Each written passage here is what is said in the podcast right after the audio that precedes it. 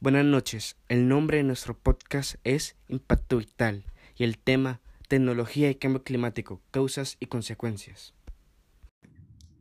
Bienvenidos amigos, mi nombre es Freddy Alejandro Andrade. Y el mío es Juan Diego Caro Bahamón. Bienvenidos a nuestro blog. En este espacio encontrarás información referente a fenómenos naturales fascinantes, catastróficos y cambios climáticos, los cuales te pueden servir para comprender un poco más a la naturaleza. Nuestro blog enfoca distintos tópicos, mostrando la fuerza de la naturaleza y el cambio que ha tenido debido al mal uso que los seres humanos le hemos dado, por lo que es muy importante que todos conozcamos más al respecto.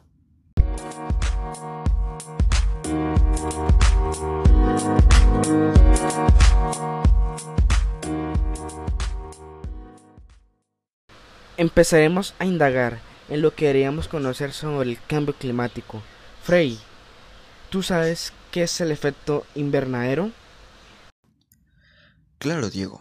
Es la atmósfera es como un filtro que cubre la Tierra, compuesta por un conjunto de gases que genera el efecto invernadero. Esos gases se denominan o son vapor de agua, metano, óxido de nitrógeno, ozono y dióxido de carbono. Oh, muy interesante, Frey. ¿Sabías que los gases de efecto invernadero existen en la atmósfera de forma natural? Pero las actividades humanas como el uso de combustibles fósiles y los incendios forestales, producen un incremento en los cambios de estos gases, en especial el dióxido de carbono y el metano. A este fenómeno le llamamos calentamiento global. ¿Nos puede mencionar, Frey, cuáles son las principales actividades humanas que generan gases de efecto invernadero? Claro, Caro. Las principales actividades son la industria, la actividad agropecuaria, el transporte, los residuos y el sector residencial y de servicios, causando daño a nuestro apreciado planeta. Y ya entrando en materia, Frey, y con esas explicaciones, podemos decir que a lo largo de la historia el clima ha variado de forma natural. Actualmente el clima está cambiando de forma inusual y acelerada por causas antropogénicas. Este cambio puede darse por el aumento de la temperatura, variaciones en la precipitación y aumento en la cantidad e intensidad de eventos atmosféricos extremos.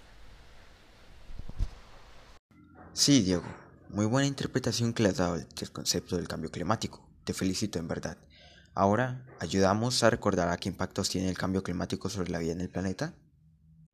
Se pueden destacar varios elementos, Frey, como impacto en el turismo, sobre todo en las costas, por las inundaciones y degradación de las playas y la diversidad, sobre los asentamientos humanos, tanto en la costa como cerca de los ríos, lluvias intensas y prolongadas que afectarán tanto las actividades productivas como la flora y la fauna del planeta, migración y extinción de especies.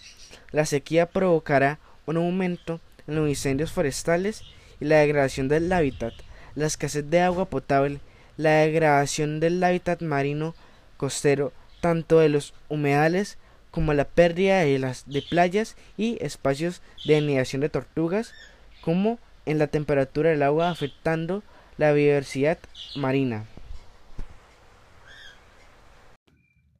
¿Sabías que el cambio climático es un fenómeno que está afectando al mundo? Colombia nos considera uno de los países que más contribuye a esta problemática sin embargo, ha dejado perder miles de hectáreas de bosque que producen oxígeno al planeta.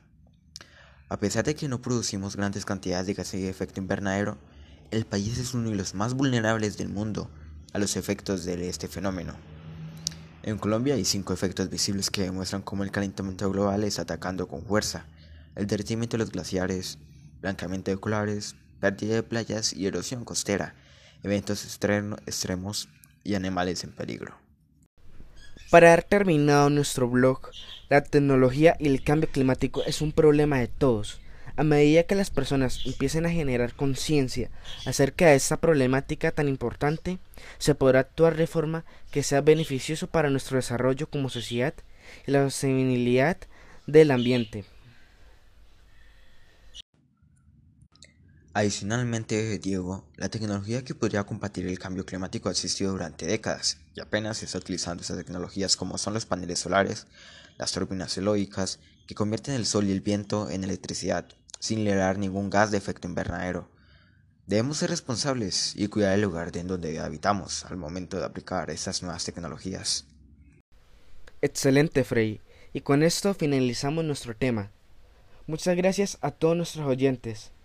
Nos vemos pronto.